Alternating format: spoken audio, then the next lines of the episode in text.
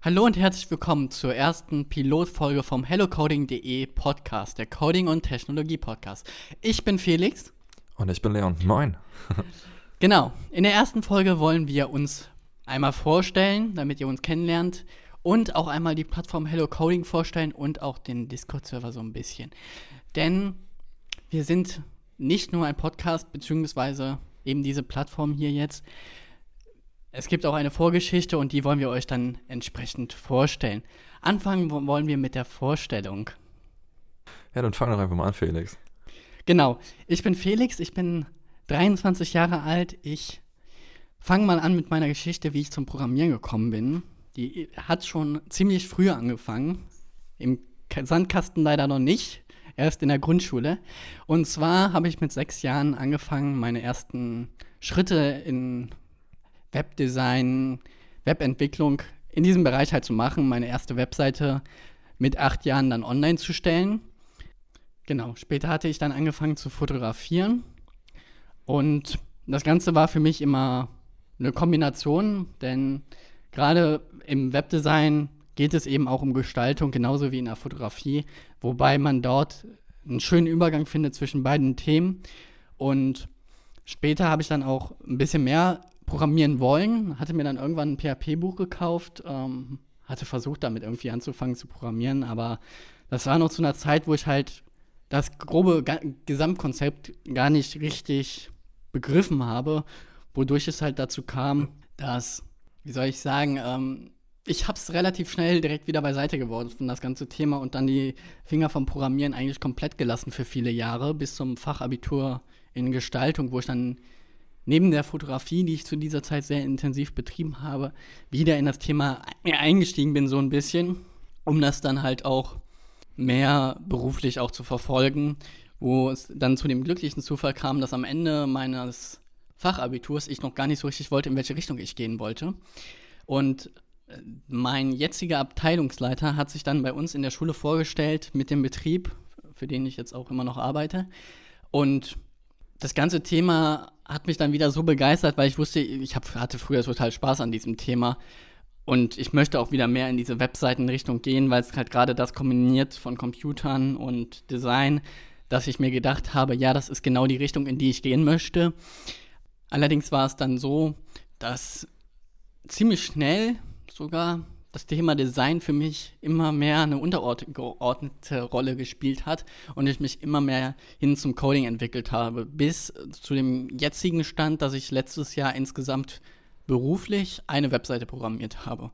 Und das war es dann auch. Und weil ich eben in der Firma jetzt in sehr vielen anderen Bereichen tätig bin, die mir deutlich mehr Spaß machen, beziehungsweise es ist halt gerade, dass ich in verschiedenen Bereichen tätig bin, ist das, was mir Spaß macht.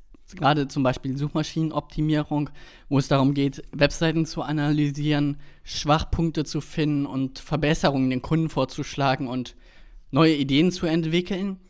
Und auf der anderen Seite dann die Serverentwicklung, wo ich relativ frei auf ein Ziel hinarbeiten kann, wo ich konkrete Ziele habe und dieser ganze Übergang zwischen diesen Themen, also Anwendungsentwicklung, Serverentwicklung, Webseitenentwicklung und Suchmaschinenoptimierung ist halt ein sehr schönes Zusammenspiel, aber auch gerade, weil es so losgelöst ist voneinander, um viel Variation reinzubringen, das macht halt gerade hier total Spaß. Ja, wie sieht das bei dir aus, Leon? Wo sind deine. Wo habe ich angefangen zu programmieren, meinst du? Genau. ähm, boah, lass mich mal kurz zurückdenken. Also für Computer habe ich mich ja generell schon extrem lange interessiert. Äh, wir haben damals in der Grundschule mit Paint so, wenn ich, wenn ich jetzt so mit, an meine ersten Berührung mit Computern denke, haben wir in der Grundschule mit Paint so, naja, ich sag mal Silvesterbilder gezeichnet. Da haben wir dann mit Paint einmal die, den ganzen Screen schwarz gefärbt und darauf dann so weiße Punkte und so gemacht. Das war, das war schon echt cool. Nein, äh, dann, ich sag mal, jetzt mal ernsthaft, es, es ging so aber warte, weiterführenden Schule. Was mir dazu gerade mhm. einfällt, früher, als ich keine Hobbys hatte, habe ich mit Also das war wirklich, das war glaube auch, ja, das war Grundschule noch. Da habe ich mit Excel-Tabellen mir so Karten gebaut à la Minecraft, weil ich zu arm war für ein richtiges Computerspiel gefühlt. ich habe mich da stundenlang und tagelang drin verloren in diesen ganzen Excel-Tabellen, weil ich dann einfach die Kästchen in den verschiedenen Farben eingefärbt habe, was ich gesagt habe, was das ist. Äh, das ist so behindert eigentlich. Ja. Ähm, naja, gut, aber in einer weiterführenden Schule bei mir äh, gab es dann eine Scratch AG oder eine Informatik AG, Programmieren AG, ich weiß nicht, wie es da geschumpft wurde, in der dann halt mittels der Software Scratch kleine Spiele gebaut worden sind. Das Ganze war dann halt so aufgebaut, vorne saß ein Dozent, der hat dann immer ein paar Elemente quasi von Scratch erklärt. Scratch ist ja eine Software, wo man so Blöcke, vorgefertigte Blöcke reinzieht äh, in einen Bereich wo dann der Code quasi durchläuft. So, das, das können halt if-else-Blöcke sein, das könnte eine Schleife sein, das könnte aber auch bewege dich um XY Schritte sein. Genau, und da ich da extrem schnell mit durch war und zum Schluss auch Pac-Man mit mehreren Leveln programmiert hatte, also programmiert, äh, hat mir der AG-Leiter ein JavaScript-Buch mitgebracht was ich dann mir angeschaut habe. Und da waren dann halt einige Codebeispiele drin. So, ich war natürlich erstmal super überfordert, aber auch echt gehypt, mir das Zeug anzugucken.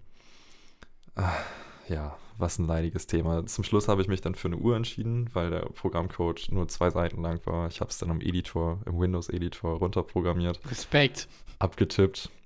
Ja, äh, ohne irgendwie Autocompletion oder Fehlervervollständigung. Dementsprechend lief es natürlich zum Schluss auch nicht. Wie auf dem Blatt Papier sein Programmcode schreiben. genau so hat sich's angefühlt. Und ich saß halt so davor. Vor allem, wie machst Tag du da Einrückung? Kannst du überhaupt vernünftig Einrückung machen? Tappen. Das, das lieb. ja, aber die ganze Struktur, das ist optisch siehst. Ich, oh. ich saß halt dann so davor am letzten Tag, so es waren halt so die letzten Minuten. Ich habe mich dann so gemeldet, ja, also irgendwie läuft das nicht. Können Sie doch nochmal drüber gucken? Und er guckte so, ja, hm, ich kann da jetzt auch auf die Schnelle nicht so viel zu sagen. Also der ja, typische Informatiklehrer, der nur so tut, als könnte er was und am Ende eigentlich nur dieses Schulinformatik kann. Nein, es war tatsächlich ein externer Programmierer, der auch super ah, okay. nett und engagiert war. Äh, aber natürlich kannst du in einem Editor nicht einfach so mal eben sagen, so, ja, genau da ist jetzt der Fehler.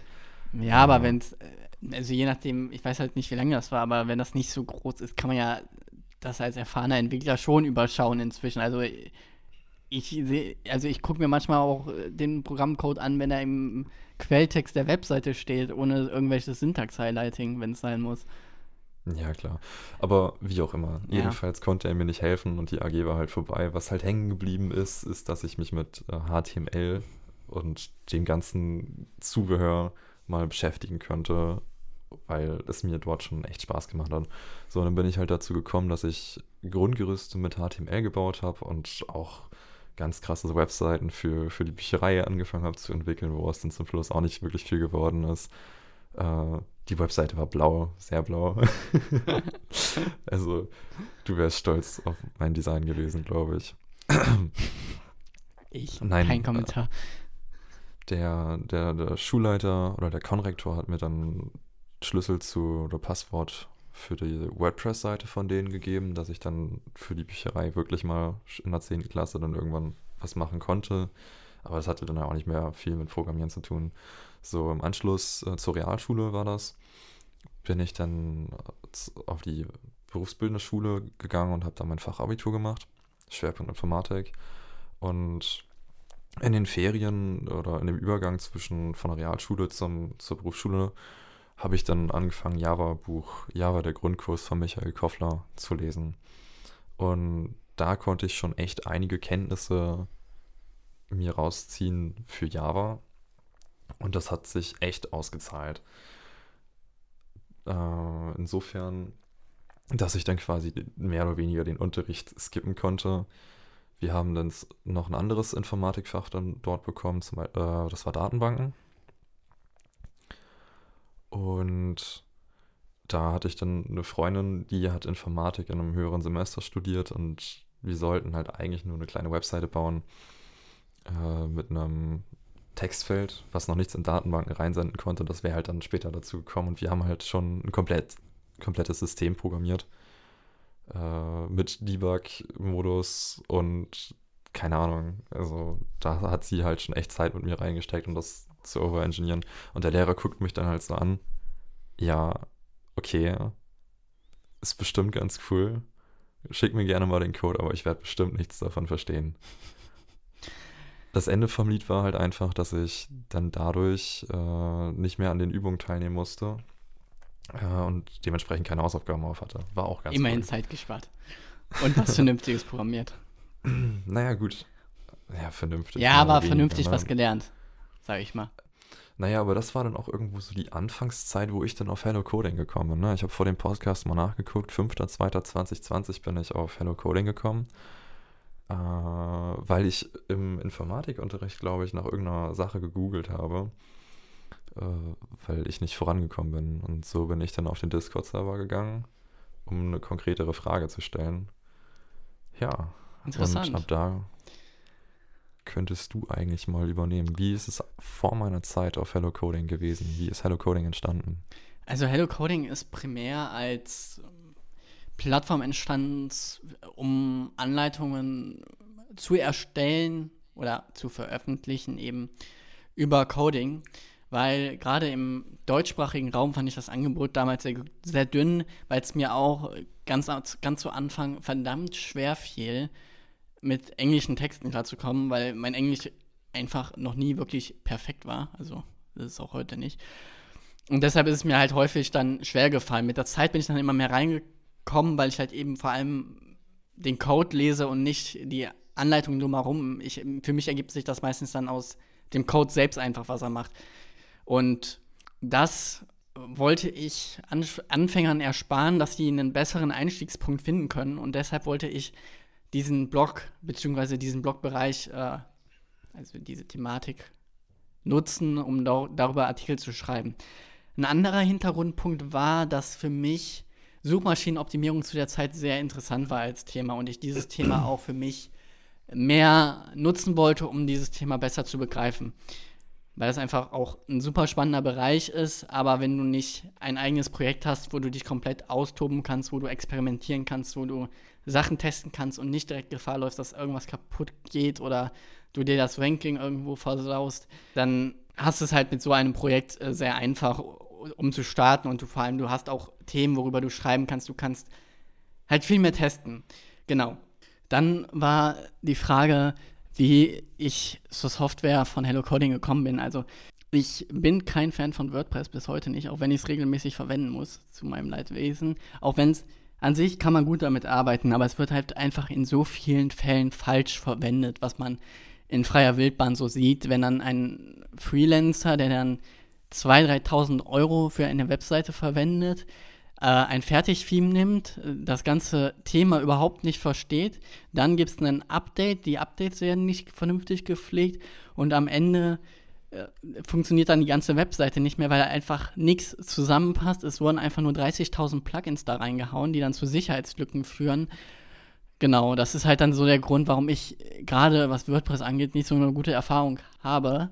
Genau, und dann habe ich mich halt eben dafür entschieden, die Software auch hinter Hello Coding selber zu schreiben, weil es mir wichtig ist, dass ich alles selber editieren kann und die komplett freie Kontrolle habe. Und das habe ich zum Beispiel bei so einem System wie WordPress nicht, was gerade auch den ganzen PHP-Code angeht. Ich kann dort nicht frei entscheiden, was ich an Funktionen haben möchte. Ich muss Basic-Funktionen drin lassen, die ich aber eigentlich gar nicht brauche. Und so kann ich das halt ähm, durch meine Wahl, die auf Laravel gefallen ist, deutlich besser gestalten, aber ich kriege noch Strukturen vorgegeben, an die ich mich dann halten muss und die mir halt so ein paar Basics zur Verfügung stellen, die ich auf jeden Fall benötigen werde.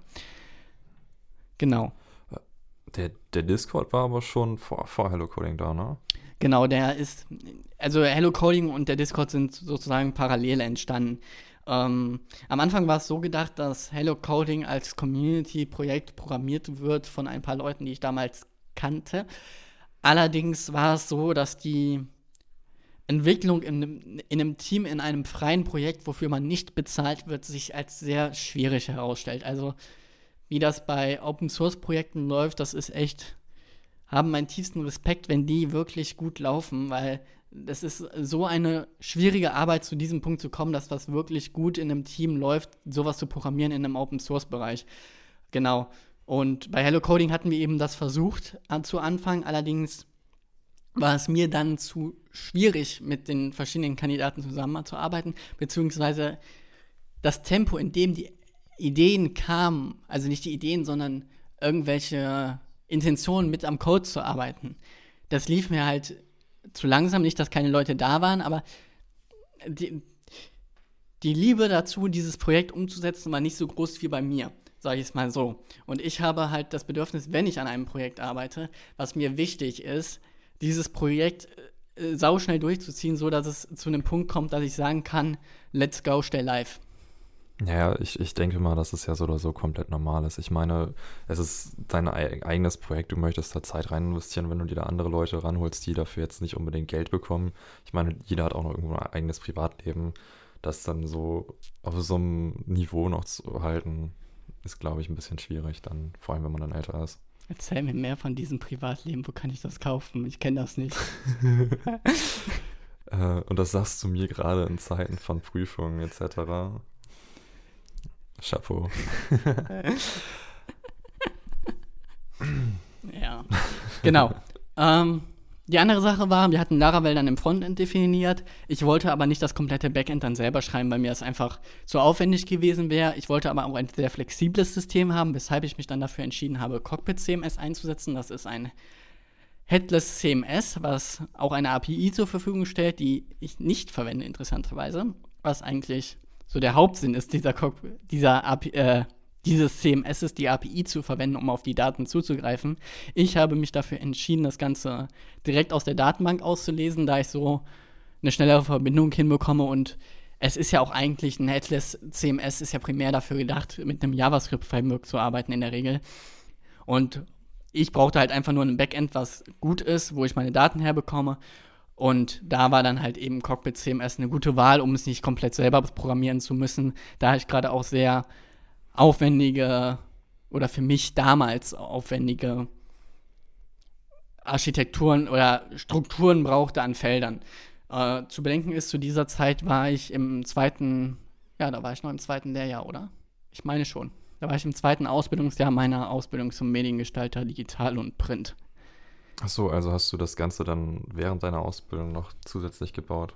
Ja, also die Ausbildung hat mich nicht wirklich gefordert. Also die Ausbildung hat dafür gesorgt, dass ich auf jeden Fall mehr am Thema dranbleibe, weil man ja doch manchmal dann in seine Faulheit zurückfällt.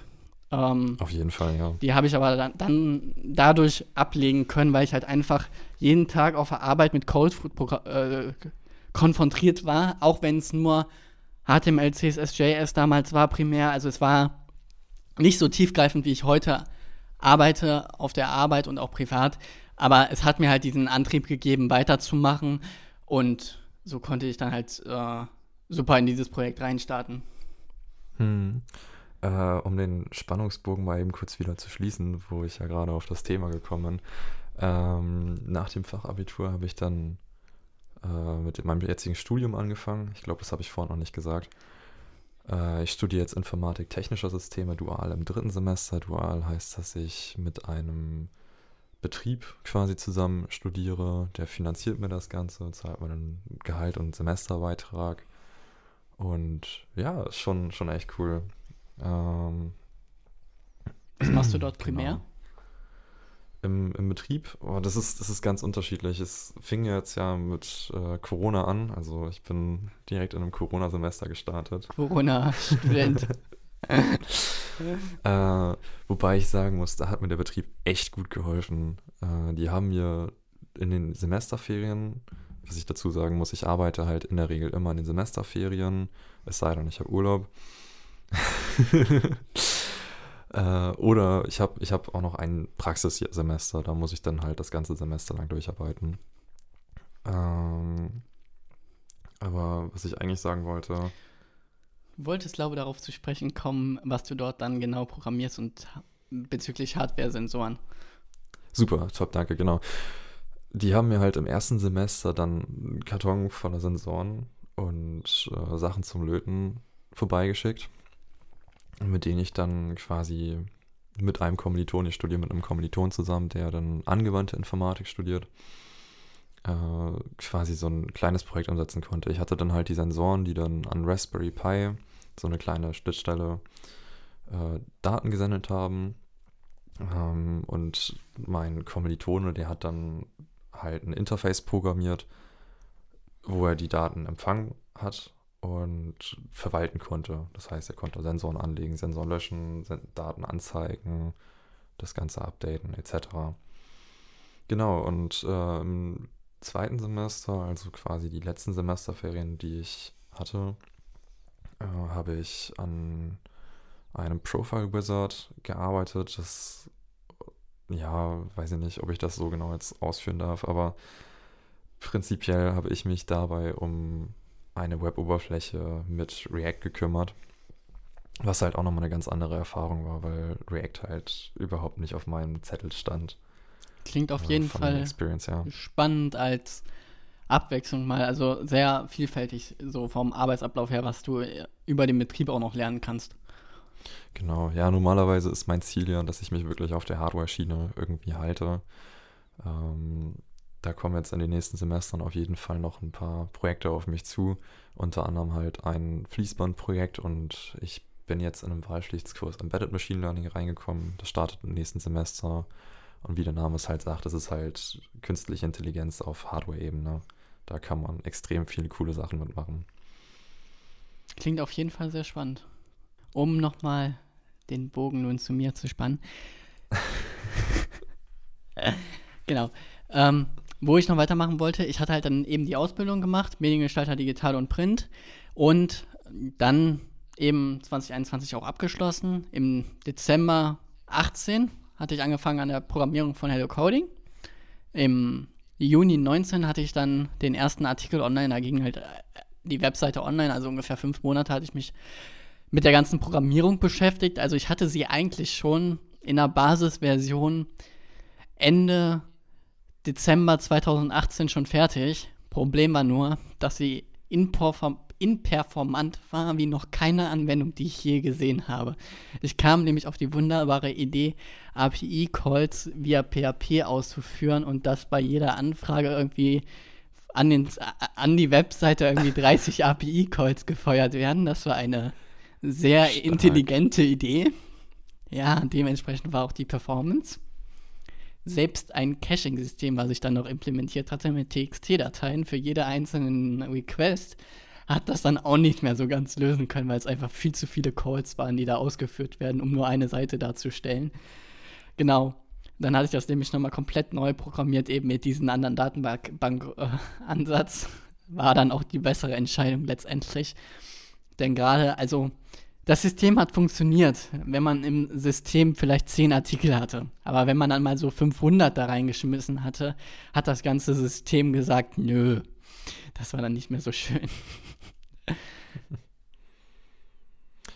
ähm, genau, du hast dann halt irgendwie in der Zwischenzeit, als ich dann noch auf den Hello Coding Server gegangen bin, äh, mir Sachen von Laravel gezeigt und so. War auch ganz interessant. Das war dann so noch die Zeitraum, der Zeitraum von meinem Programmieranfängen, wo ich halt noch gar nichts geblickt habe. Dann hast du mir, ich wollte halt unbedingt ein Projekt haben und dann hast du zu mir halt gesagt, so ja, hier, nimm das mal. Ich war super überfordert. Äh, Laravel hattest du ja bei dir in der Website jetzt auch mit drin, ne? Nicht, dass ich jetzt was Falsches sage. Ja, das habe ich drin. Das habe ich auch gerade ähm, eben schon erzählt. Ja, ich, ich, ich weiß, ich ja? weiß, ich weiß. Ich wollte darauf ja. jetzt nochmal aufsetzen. Hast du eigentlich nochmal überlegt, weil ich weiß, dass wir da privat schon mal drüber gesprochen haben, Hello Coding nochmal umzuschreiben? Jein. Also auf der einen Seite würde es Sinn machen, weil ich weiß, dass da einfach sau viel veralteter Code ist, beziehungsweise was heißt veraltet? Nicht veraltet, sondern er ist einfach von einem, der ist einfach vor drei, vier Jahren entstanden und ich weiß, dass ich es heute besser wüsste. Ähm, da macht es Sinn, das Ganze zu überarbeiten. Natürlich ist das Ganze so verwurstelt, dass einfach mal den Code da abzuändern wenig Sinn macht, weil einfach die Grundstruktur an einigen Stellen einfach nicht das hergibt, was ich eigentlich gerne hätte inzwischen. Allerdings ist es auch so, ich weiß, dass ich es besser könnte, ich würde es wahrscheinlich auch schneller schaffen, aber es ist halt auch letztendlich so eine Entscheidung von, ob das wirklich Sinn macht. Und das ist halt im Moment noch überwiegen die Nutzen des jetzigen Systems gegenüber einer Neuprogrammierung? Mhm. Ähm, jetzt ist es ja soweit, dass wir angefangen haben mit dem Podcast. Hast du dir dafür irgendwie krasse Sachen noch dazu geholt? Nee, eigentlich nicht wirklich. Also ich habe halt nur jetzt das Mikrofon gekauft. Ähm, du hast da, glaube ich, etwas mehr Zeit und Geld und Nerven und vor allem Nerven und viel Ausfragen in andere Leute hineingesteckt. Das, das, das wollen wir jetzt hier nicht weiter ausführen. Ja, ich habe, glaube ich, auf jeden Fall. ich habe auf jeden Fall ein bisschen overengineert, würde ich sagen. Ähm, ja, genau. Ich denke mal, den Podcast wollen wir ja jetzt in Zukunft regelmäßiger bringen. Ähm, einfach mal vielleicht auch so für die Zuhörer. Und dann würden wir uns immer so ein, ein, paar Themen raussuchen, wie jetzt zum Beispiel, als Beispiel jetzt einfach mal, was ist Erlang, wofür wird das genutzt und ja. Genau. ja, das werden wir, also mein Plan ist es auch, das auf jeden Fall längerfristig zu machen. Ich habe jetzt glaube auch schon, keine Ahnung, ein paar Stündchen mehr in die Programmierung von dem Podcast-System, dass ich die Podcasts vernünftig in dieser Seite hier verwalten kann, investiert und auch, dass ich die vernünftig an Apple, Google und Co. übergeben kann. Dafür ging auch nochmal Zeit drauf. Ähm, genau, also ich habe das auf jeden Fall auch vor, längerfristig zu machen, weil es halt einfach gerade in heutigen Zeiten ein sehr interessantes Projekt ist, um auch euch einen langfristigeren Mehrwert zu geben, weil gerade was das angeht, dass Leute über Google auf Hello Coding kommen, wie es gerade eben schon, wie du ein super Beispiel bist. Ähm, gerade das ist ein Bereich, der sehr schwierig werden kann. Gerade in Deutschland, weil du hast halt Google als eine monopole Suchmaschine sozusagen. Also kann mir keiner erzählen, dass Bing oder sowas noch Relevanz haben. Also die haben, sind bei einem Marktanteil, die ganzen anderen Suchmaschinen von ungefähr 10%. Und da ist halt eben Google schon der wichtigste Player. Es gab schon Unternehmen, die haben Insolvenz angemeldet, nur weil sie bei Google nicht mehr gefunden wurden. Ähm, das war 2019 war das. Und das sind halt einfach so krasse Beispiele, dass man halt über Suchmaschinenoptimierung nichts langfristiges oder man kann langfristiges erreichen. Ja, man kann es. Es ist aber ein sau aufwendiger Prozess und wenn man, je nachdem, in welchem Bereich man unterwegs ist, kann das schwieriger werden, langfristig erfolgreich zu sein auf Google oder leichter. Und deshalb ist halt meine Ambition in Zukunft halt, mehr auch auf andere Kanäle zu setzen. Und gerade weil ich auch gerne und viel laber, habe ich mir gedacht, Podcast ist doch ein super Thema dafür. Ähm, dann dachtest du, wir beiden Idioten können uns doch einfach mal zusammensetzen und einfach mal drauf loslabern, ja? genau. Ähm, du redest ja ganz viel mit SEO, hast ja Hello Coding unter anderem als SEO-Experiment aufgesetzt und äh, beschäftigst dich mit dem Thema ja auch so ganz gut. Zwar hast du dafür auch einen Artikel auf Hello Coding. Ich, äh, shame on me, ich habe ihn nicht gelesen. Liest du überhaupt Artikel von mir? Äh, ich korrigiere ganz oft welche, ja.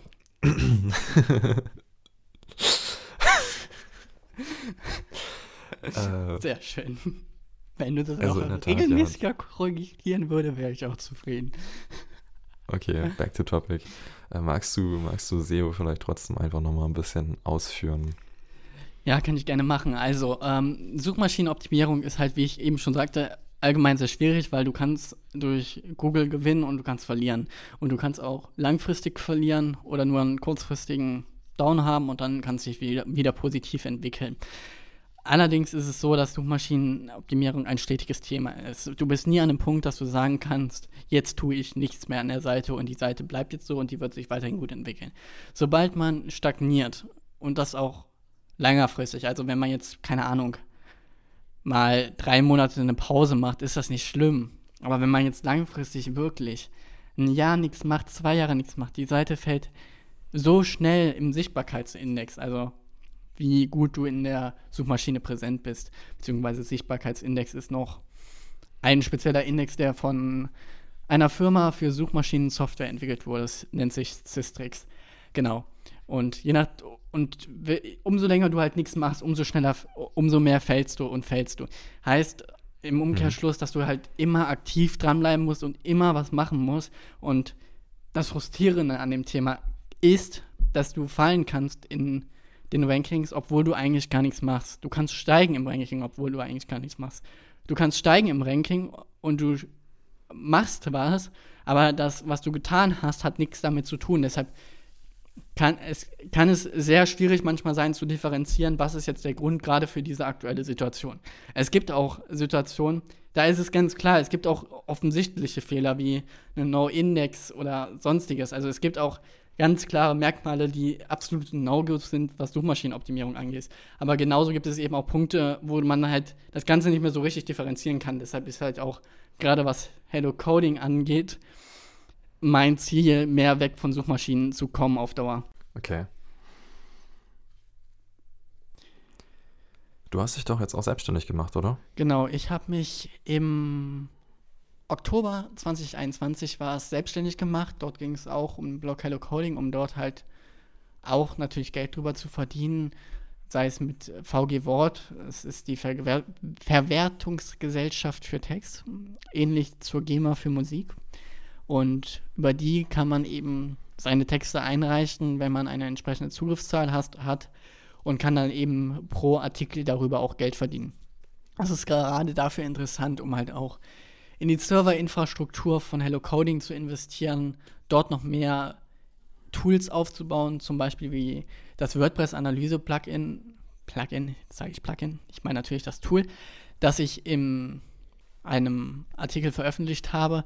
Dort geht es darum, die Versionen, die Themes und Plugins einer WordPress-Installation automatisch auszulesen. Ähm, genau. Oder wie das Tool Metadata Explorer, wo man die Metadaten einer Webseite bekommt und auch die Unterseiten und diese Verlinkung sich so ein bisschen anzeigen lassen kann, was für mich gerade interessant ist, wenn es in Richtung SEO geht, um mir diese Werte entsprechend betrachten zu können. Genau, und dort will ich auf jeden Fall noch mehr Tools programmieren und ähm, vor allem, wenn es Richtung Services geht, möchte ich das Ganze auslagern, sodass das nicht mehr in direkter Kombination oder direkt vom Code her integriert ist in die Anwendung Hello Coding, sondern dass die Anwendung Hello Coding über eine API sich die Daten dann ziehen kann für die entsprechenden Abfragen, die der Nutzer an diese stellt. Du bist zurzeit auch in einem sehr interessanten Thema dran, und zwar an Erlangen, was für mich auch so ein Bereich ist, wovon ich keinen Plan habe, weil ich eigentlich nie funktional programmieren muss. Erzähl doch mal. Äh, ja, wie, wie fange ich an? Im Grunde genommen haben wir Erlang im Rahmen unserer Vorlesung Algorithmen und Datenstrukturen kennengelernt. Erlang ist, wie du schon sagtest, eine funktionale Programmiersprache. Erlang wird oder wurde entwickelt zur Verbesserung der Entwicklung von Telefonieanwendungen. Dabei liegt der Fokus auf Prozessisolierung und mein persönliches Favorit, mein persönlicher Favorit dabei ist das Pattern Matching. Das gefällt mir extrem gut. Das kannst du dir so vorstellen, du hast halt mehrere ähm, Funktionssignaturen, Funktionsköpfe. Ähm, und das ist so ähnlich wie beim Überladen von Funktionen in anderen Programmiersprachen. Du rutscht äh, beim Pattern Matching nur in die Funktion rein, die dann halt quasi den Inhalt des Parameters erfüllt. Du hast in Erlang gewisse Grundstrukturen, zum Beispiel Tupel-Listen. Und du kannst jetzt sagen, in meinen ersten Funktionsparameter packe ich eine leere Liste, in meinen zweiten packe ich eine äh, Liste mit einem Element und in meinem dritten packe ich eine Liste gefüllt mit mehreren Elementen. Und damit kann ich dann quasi rekursiv auch durch diese Liste zum Beispiel durchiterieren. Äh, was ich sehr interessant finde, genau. Und wofür wird Erlang dann genau verwendet? Genau, Erlang wird zum Beispiel auch äh, bei WhatsApp im Backend und bei AnyDesk zum Beispiel verwendet. Ich glaube, beide Software kennen wir ziemlich gut. Ähm, und gerade auch äh, für die super coole Laufzeit äh, bekannt. Aktuell setze ich Erlang in meine Hausarbeit ein oder für meine Hausarbeit ein. Da sollen wir nämlich eine kleine Serveranwendung programmieren, wobei ein Server aktuelle Nachrichten verwaltet, die von unterschiedlichen Redakteuren kommen. Und dabei nutzen wir als ADT-Konzept, äh, das ADT-Konzept einer Delivery and Holdback Queue. Die Delivery Queue, da stehen Nachrichten drin, die an, an einen Leser ausgeliefert werden sollen und eine, die Holdback Queue, also kurz HBQ, äh, darin stehen halt alle empfangenen Nachrichten, die noch nicht ausgeliefert werden dürfen, aus Gründen dadurch, dass gewisse Nachrichtennummern halt vorher drankommen müssen und so. ist, glaube ich, jetzt ein bisschen komplex, das Ganze so auszuführen, aber das fasst es ganz gut auf den Punkt zusammen. Klingt auf jeden Fall sehr interessant und auch spannend, die Thematik mit funktionaler Programmierung allgemein so exzessiv zu arbeiten. Natürlich hat man in einigen Programmiersprachen funktionale Konzepte drin, aber gerade was Erlangen angeht, ist man ja dann schon sehr, sehr strikt an dieses Paradigma gebunden und kann da wenig draus ausbrechen, was es auf jeden Fall spannend, aber auch, glaube ich, schwierig macht. Es war, wie gesagt, eine, eine starke Umstellung. So, ähm, bei wie, bei wie viel Zeit sind wir eigentlich gerade? Wir sind gerade bei 40 Minuten ungefähr. Boah, das ist ja doch schon mehr als ich dachte. Die Zeit ging ja doch ganz gut um. Nachdem wir es dann hinbekommen haben, aufzunehmen. Ja, das war eine lustige Odyssee, wie wir hingekommen sind. Also, vielleicht habe ich noch ein paar Outtakes. vielleicht folgen gleich noch ein paar Outtakes. Jedenfalls hatten wir sagen wir, einen sehr holprigen Start, weil wir einfach bei der Moderierung am Anfang schon jedes Mal die falsche Folgenzahl gesagt haben und mich hat das so getriggert, dass ich dann mit 1 gestartet bin, obwohl das ja die Pilotfolge ist. Ja, das ist ein sehr interessanter Start gewesen, auf jeden Fall. Ja, was gibt es noch zu sagen? Wie Leon schon bereits mehrmals in dieser Folge erwähnt hat, haben wir einen Discord-Server, der auch in den Show Notes verlinkt ist. Und was wollte ich noch sagen? Discord-Server und natürlich könnt ihr auch Kommentare unter den Episoden direkt hinterlassen, um uns euer Feedback mitzuteilen. Genau. Also wir freuen uns über Feedback.